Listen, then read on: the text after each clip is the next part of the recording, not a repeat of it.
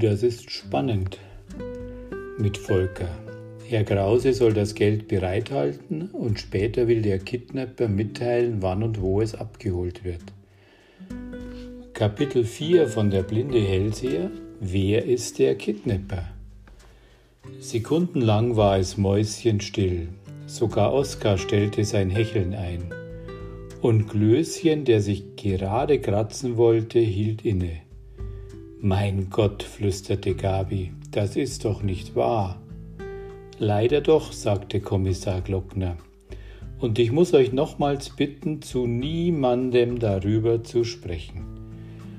Der Erpresserbrief kam mit der Post, er wurde hier in der Stadt aufgegeben. Natürlich ist er nicht handgeschrieben und auch nicht mit Maschine. Der Text besteht aus gedruckten Worten, die aus einer Tageszeitung ausgeschnitten und aufgeklebt wurden. Fingerabdrücke sind nur auf dem Briefumschlag. Wahrscheinlich stammen die vom Postboten, der. Und die Anschrift? fragte Tarzan rasch. Ist die auch aufgeklebt? Leider ja, aus Silben zusammengesetzt. Es sieht komisch aus. Aber der Brief war richtig frankiert und die Post hat ihn befördert. Der Erpresser, das heißt es können auch mehrere sein, hat damit gedroht, Volker etwas anzutun, falls die Polizei sich einschaltet. Die Krauses waren in einem ganz schlimmen Gewissenskonflikt. Dann haben sie sich richtig entschieden. Natürlich werden sie das verlangte Lösegeld bezahlen. Aber sie haben uns verständigt. Offiziell werden wir zwar noch nichts unternehmen, um Volker nicht zu gefährden, aber im Geheimen setzen wir alles daran, um den Jungen zu finden. Ich gehöre zu der Kommission, die vorhin gebildet wurde. Jeden Tipp können wir brauchen, alles was Volker betrifft, wo er sich aufhielt, mit wem er Umgang hatte, wer zu seinen Freunden oder Bekannten zählt, was euch einfällt zu Volker, bitte sagt, was ihr wisst. Aber im Moment sagte keiner was, alle schwiegen. Wie eine Bombe hatte die Nachricht eingeschlagen. Auf jeden der vier stürmte eine Vielzahl von Gedanken und Empfindungen ein. Volker tut mir wahnsinnig leid, sagte Gabi. Er muss schreckliche Angst haben. Vielleicht quälen sie ihn. Bestimmt ist er gefesselt und man hat ihm die Augen verbunden. Ob er wohl was zu essen kriegt, meint Klößchen sorgenvoll. Er war ja in letzter Zeit sehr abgemagert und sah blass aus. Und oft war er auch gereizt, erinnert sich Karl. Hoffentlich ist er jetzt klug genug und nimmt sich zusammen. Wenn er bei den Verbrechern eine Lippe riskiert, muss er es bestimmt büßen. Tarzan wandte sich an den Kommissar Glockner. Irgendwo habe ich mal gelesen, dass Entführungen am glimpflichsten ausgehen, wenn das Opfer ein Baby ist, weil es den Verbrecher nicht beschreiben kann. Aber bei Erwachsenen und Jugendlichen, er sprach den Satz nicht zu Ende. Fragend sah er den Kommissar an. Herr Glockner schüttelte den Kopf. An so eine schreckliche Möglichkeit wollen wir lieber gar nicht denken. Heutzutage ist das auch anders. Erinnert euch mal an die vielen Entführungen, über die ihr in den Zeitungen gelesen habt. Reiche Industrielle in ganz Europa waren die Opfer. Vielen wurden die Augen verbunden oder die Kidnapper waren maskiert. Jedenfalls die meisten Opfer haben es lebend überstanden. Wenn ich Volker wäre, sagte Glöschen, würde ich dauernd die Augen zukneifen. Hoffentlich kommt er auch auf die Idee. Kommissar Glockner zog sein Notizbuch aus der Tasche. Na nun erzählt mal, was euch einfällt zu Volker. Die Reihenfolge ist egal. Zuerst, es war erstaunlich, hatte jeder ein Brett vor dem Kopf. Die Gehirne waren wie zugenagelt. Sogar Karl, der Computer, konnte nur hilflos die Schultern zucken. Dann stellte Kommissar Glockner Fragen und plötzlich fiel jedem was ein. Aber was Rechtes war es nicht, nur ganz selten machte Herr Glockner sich eine Notiz. Plötzlich stieß Tarzan die geballte Faust in die Luft. Ich weiß einen Verdächtigen, Raimondo der Seher. Natürlich, Gabi pflichtete aufgeregt bei, so ein Betrüger ist doch zu allem fähig. Wen meint ihr denn? fragte Kommissar Glockner. Gesehen habe ich ihn noch nicht, erklärte Tarzan. Aber mit Susanne, dem Au-pair-Mädchen aus Paris, habe ich mich neulich lange unterhalten. Sie kann einigermaßen Deutsch, jedenfalls besser als ich Französisch. Raimondo ist Hellseher und Geisterbeschwörer und Magier. Weiß der Himmel was sonst noch. Jedenfalls Frau Krause interessiert sich brennend für diesen Hokuspokus. Auf spiritistischen Sitzungen nimmt sie angeblich Verbindung mit dem Jenseits auf. Mit den Toten also. Sie kriegt jetzt auch Botschaften. Susanne war schon ein paar Mal dabei. Es ist ein fürchterlicher Betrug. Aber Frau Krause glaubt daran. Sie bildet sich auch ein, sie hätte vor 500 Jahren als Fürstin Editha Eleonora von Brabant gelebt, obwohl es die nie gegeben hat. Ein paar Mal gab's Krach, weil Volker seine Mutter Editha nennen soll. Er hat aber weiterhin Mutti gesagt und darüber war sie sauer. Jedenfalls dieser Raimondo geht ein und aus bei den Krauses und Frau Krause steckt ihm viel Geld zu. Ich finde, das ist Betrug. Der rechnet doch mit der Einfältigkeit seiner Kunden. Wie es im Hause Krause aussieht, weiß er, also könnte er doch. Tarzan schwieg. Kommissar Glockner hatte schon notiert. Das ist ein sehr guter Hinweis, Tarzan. Diesen Hellseher werden wir unauffällig überprüfen. Schade, man müsste seinen wirklichen Namen kennen. Den weiß ich, fiel Tarzan ihm ins Wort. Jemand, äh, also Susanne war's, sie hat heimlich in seinem Mantel nachgesehen, als der in der Garderobe hing. Da war ein Schreiben vom Finanzamt drin, adressiert an Otto Biersack. So heißt er wahrscheinlich. Herr Glockner lächelte. Also Tarzan, Falls du nach dem Abitur nicht weißt, für welchen Beruf du dich entscheiden sollst, ein schlechter Polizist wärst du nicht. Tarzan wurde rot vor Freude. Dass Gabi eine Schnute zog, fiel ihm im Moment gar nicht auf. Er hätte sich, er hätte sich auch nicht erklären können, weshalb sie so reagierte.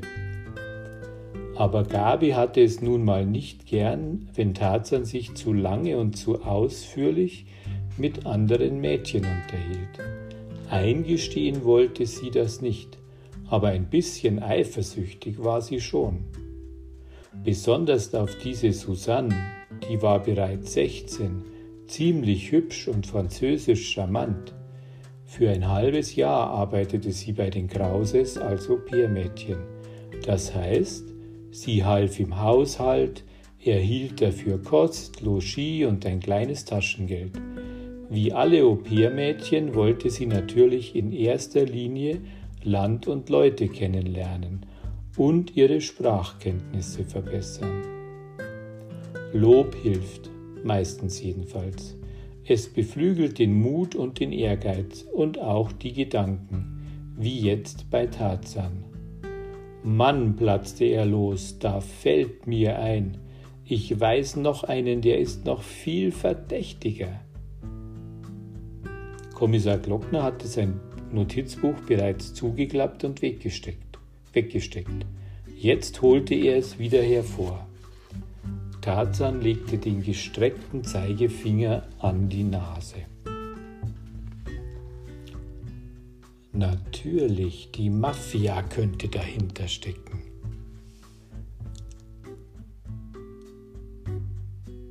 Wie bitte?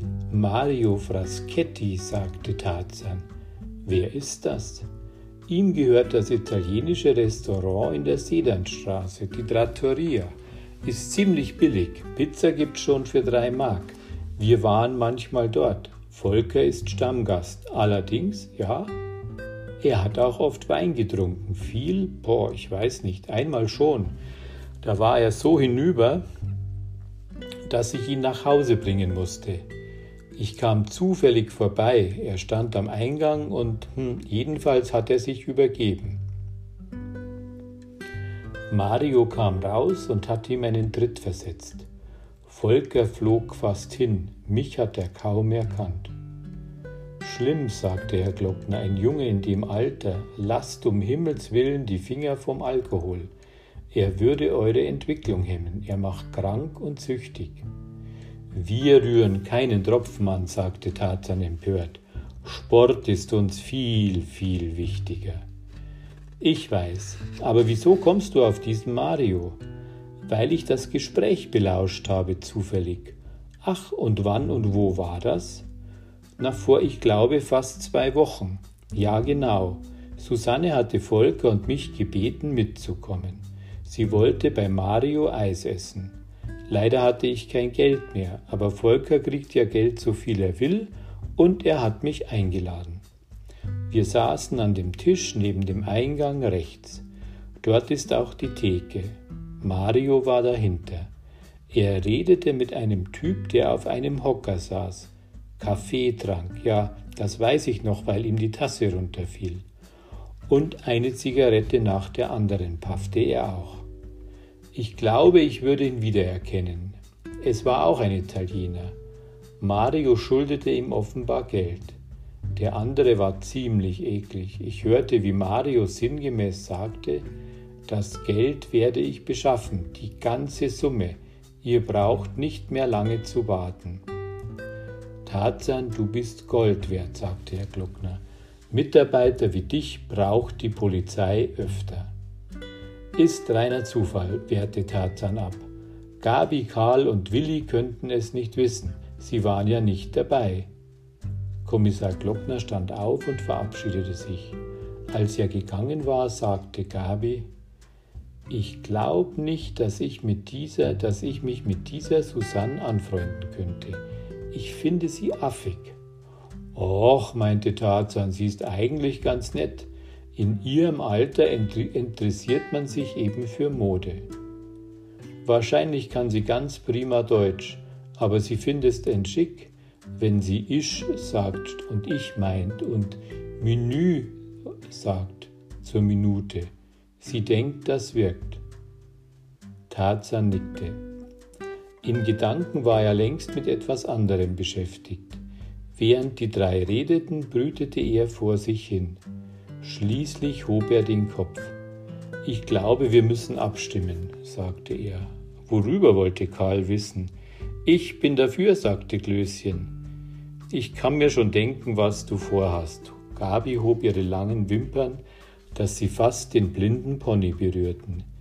Ich finde, sagte Tarzan, wir sind dazu verpflichtet.